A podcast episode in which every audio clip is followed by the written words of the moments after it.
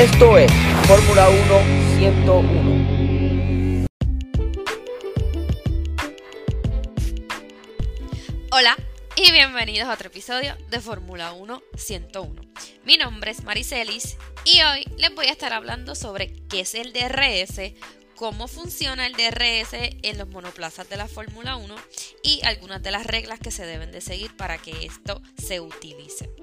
Pues el DRS es el Drag Reduction System. Obviamente DRS por las siglas, porque no vamos a mencionar toda esa palabra, es más fácil decir DRS. Y es un dispositivo móvil, porque se mueve, o un tipo de device que se introdujo en la Fórmula 1 a partir del 2011 con la idea y el objetivo de reducir la carga aerodinámica de los monoplazas para aumentar la velocidad y favorecer los adelantamientos. También este, para que haya una menor resistencia al avance y pues se den esas batallas y pues los adelantamientos sean mucho más fáciles. Les había comentado que la aerodinámica pues eh, cuando se estudia cómo cómo fluye el aire a través del monoplaza, pues la carga aerodinámica, para eso se construye el monoplaza, es bien importante, tanto el motor como su carga aerodinámica, porque eso va a determinar este, cuán veloz puede ser el auto o cuán no, porque a mayor carga aerodinámica, menor velocidad. Lo que hace la carga aerodinámica también es que el coche vaya pegado al suelo, pero a mayor carga aerodinámica, menor velocidad, por eso es que se utiliza el DRS, porque reduce la carga aerodinámica proveyéndole mayor velocidad y la resistencia al aire, porque cuando tú vas a altas velocidades el aire te está afectando y pues también el DRS funciona para eso.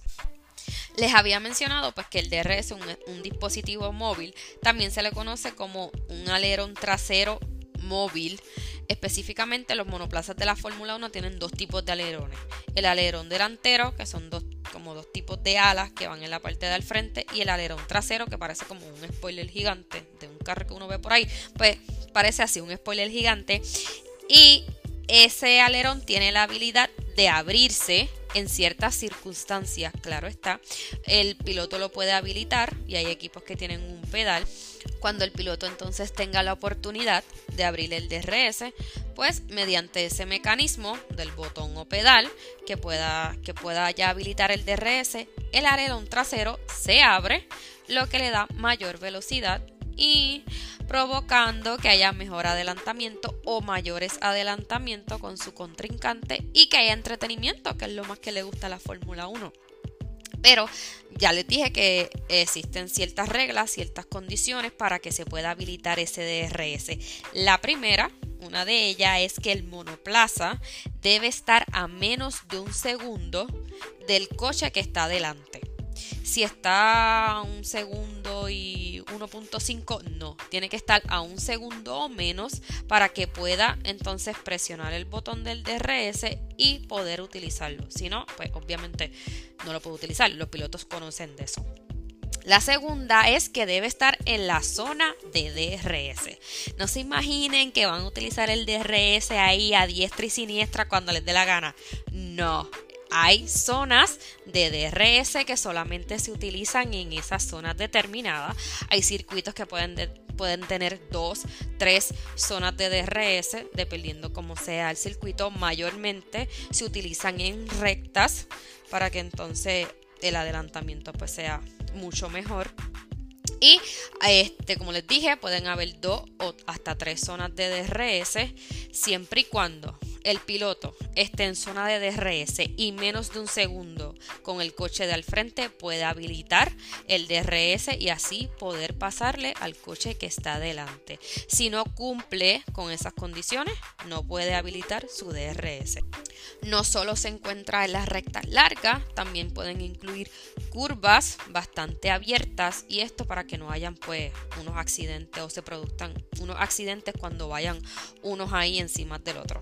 Entonces, el piloto puede recibir la señal de que hay DRS, en su guía se puede detectar que puede utilizar el DRS, hay una señal que indica que le permite utilizar el sistema y entonces automáticamente se abre el DRS y cuando ya va llegando a la curva frena.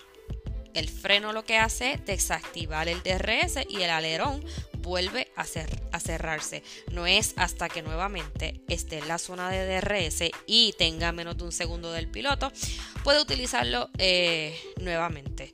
Como les dije, si no cumple con esas condiciones, lamentablemente no utilizar el DRS, sino que tiene que seguir batallando con el piloto que tenga delante.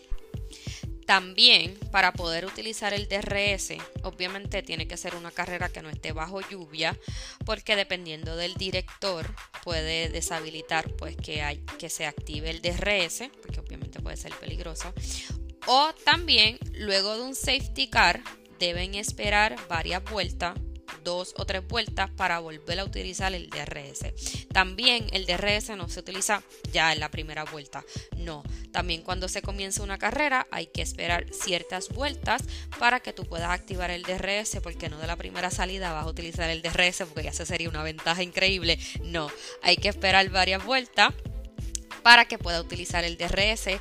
Eh, normalmente cuando hay banderas amarillas, safety car como les dije, pues el director de carrera indica que no se va a utilizar el DRS y hasta que no pasen ciertas vueltas y el safety car ya se haya ido, ahí es que entonces vuelven a utilizar el DRS. Les quería mencionar que para esta temporada 2022 el DRS estaba como que en veremos y para las temporadas siguientes pues no se sabe lo que va a pasar. Esta temporada sí se está utilizando el DRS, pero se había contemplado eliminarlo o a largo plazo eliminarlo, ya que, como les había mencionado en los podcasts anteriores, esta temporada surgieron cambios significativos para la Fórmula 1, donde el diseño y la construcción del, del monoplaza, perdón, pues habían unas especificaciones, sobre todo aerodinámicamente, para y con el propósito de que haya más batalla entre unos equipos y otros, haya mayor igualdad y pues esa carga aerodinámica pues no afecte tanto al piloto que estaba en la parte de atrás como este en estos momentos no lo está afectando por esa construcción que hicieron. El DRS sí se está utilizando, no se sabe qué va a pasar eventualmente porque ellos lo que quieren es eliminarlo y mientras evolucione ese diseño nuevo en la aerodinámica de los coches, pues eventualmente eliminarlo y que los pilotos no tengan esa ventaja de utilizar el DRS, sino que mediante el monoplaza y su diseño, pues puedan generar esas batallas sin que tengan que utilizar ese dispositivo. Eh, en la pasada carrera, que fue en Jeddah, eh, hubo como el DRS en ciertas circunstancias puede generar como que un tipo de no sé, como algo raro.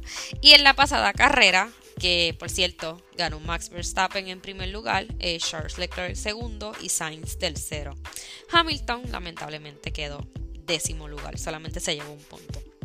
Fue una carrera excelente, súper entretenida, súper buena. Hubo batallas entre Alpine, entre el mismo equipo y sobre todo la última vuelta entre Max y Leclerc. Pero lo que, le, lo que le quería mencionar del DRS, que todavía sí funciona, porque sí los carros se pueden pegar bastante, pero a la hora de rebasar, pues el DRS es una ventaja. Pero lo que les quería mencionar es que en Jeddah, en Arabia Saudita, hay, eh, habían una zona bien pegada de, DRS una de, una de la otra. Había una recta larga, iba una curva y luego había otra zona de DRS. Pues, ¿qué pasaba? Los pilotos saben eso. Pues, en una de las una de las zonas de DRS, pues como que querían pasarse uno del otro y cuando llegaba la curva como que el otro piloto le daba el espacio para que le pasara porque como sabía que había otra zona de DRS tenía la ventaja de pasarle. Y pues entre Max y Leclerc sí hubo una batalla súper buena, súper limpia, claro está. Y hubo esa circunstancia y sobre todo ellos tienen que saber, lo, el director de carrera tiene que saber eso, que si hay bastante continuidad entre un DRS y la otra zona de DRS, los pilotos eventualmente van a querer hacer eso. Y no nos vamos muy lejos, la temporada pasó, la temporada pasada pasó justamente con Hamilton y Max, que Max le tenía que devolver la... Me río porque fue una cosa súper de loco. eh, Max le tenía que devolver la posición a Hamilton. Pero ¿qué pasaba? Max se la quería devolver en una zona de DRS. ¿Y qué pasó? Hamilton no le quería pasar porque él sabe que él iba a utilizar el DRS para volver a pasarle. Y lo que pasó fue que Hamilton en su distracción y el, la comunicación que no tuvo con el equipo, pues boom, le chocó por detrás. No fue un accidente súper fuerte, siguieron corriendo. Pero eso es lo que sucede con la ventaja del DRS, que a veces como que el piloto es medio mañoso y sabe cuándo utilizarlo y cuándo, y cuándo no. Nada, hasta aquí este episodio. Este, espero que les haya gustado, así que nos escucharemos en la próxima. Hasta luego. Bye.